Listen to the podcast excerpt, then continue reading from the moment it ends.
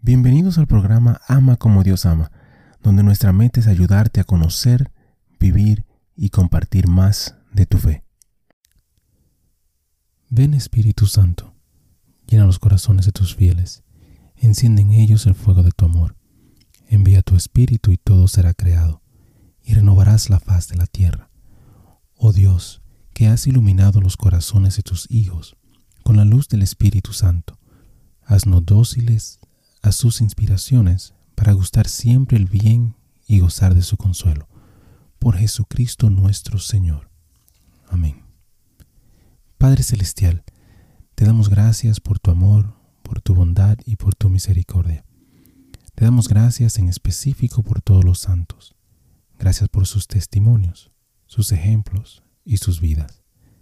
Te pedimos que les permitas seguir intercediendo por nosotros y que nosotros podamos seguir sus ejemplos de humildad, de fe, de valentía y de amor. Guíanos, Señor, a través de esta reflexión y dirige nuestro camino hacia ti.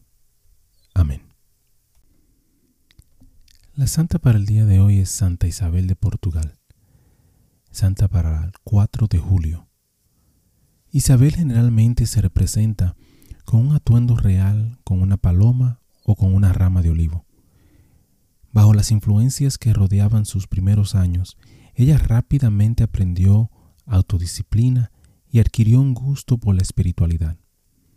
Afortunadamente Isabel pudo enfrentar el desafío cuando a los 12 años fue dada en matrimonio con Denis, el rey de Portugal. Ella pudo establecer por sí misma un patrón de vida propicio para el crecimiento del amor de Dios, no solo a través de sus ejercicios de piedad, los cuales incluían la misa diaria, sino también a través de sus ejercicios de caridad, mediante el cual pudo acercarse y hacerse más amiga de los peregrinos extraños, los enfermos, los pobres, los extranjeros, en una palabra, todos aquellos cuya necesidad acudió a su atención. Al mismo tiempo, ella permaneció dedicada a su esposo, cuya infidelidad hacia ella fue un escándalo en el reino. Denis también fue objeto de muchas de sus esfuerzos de la paz. Isabel buscó por mucho tiempo la paz para con él y para Denis con Dios. Y finalmente fue recompensada cuando abandonó su vida de pecado. En repetidas ocasiones ella buscó y logró la paz entre el rey y su hijo rebelde, Alfonso, quien pensó que fue ignorado para favorecer a los hijos ilegítimos que tenía el rey Denis. Ella actuó como pacificadora en la lucha entre Fernando, el rey de Aragón, y su primo Santiago, quien reclamó la corona. Isabel se dispuso y pudo lograr una paz duradera entre su hijo Alfonso el cual era el rey de Portugal, y su yerno el rey de Castilla. Reflexión. El trabajo de promover la paz no es fácil.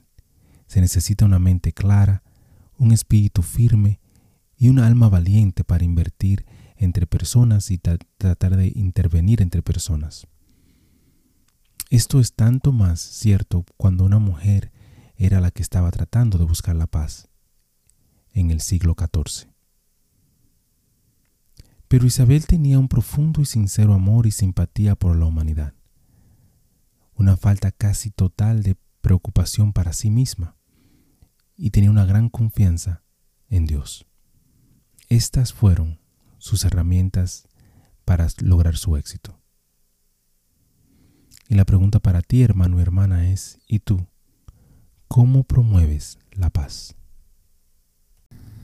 Muchísimas gracias por escuchar el episodio. Eh, te pido y te invito a que si te gustó el programa, si te gustó el episodio, si te gustó eh, la charla, que lo compartas. De igual manera te pido y te, te ruego que ores por nosotros, que ores por este ministerio.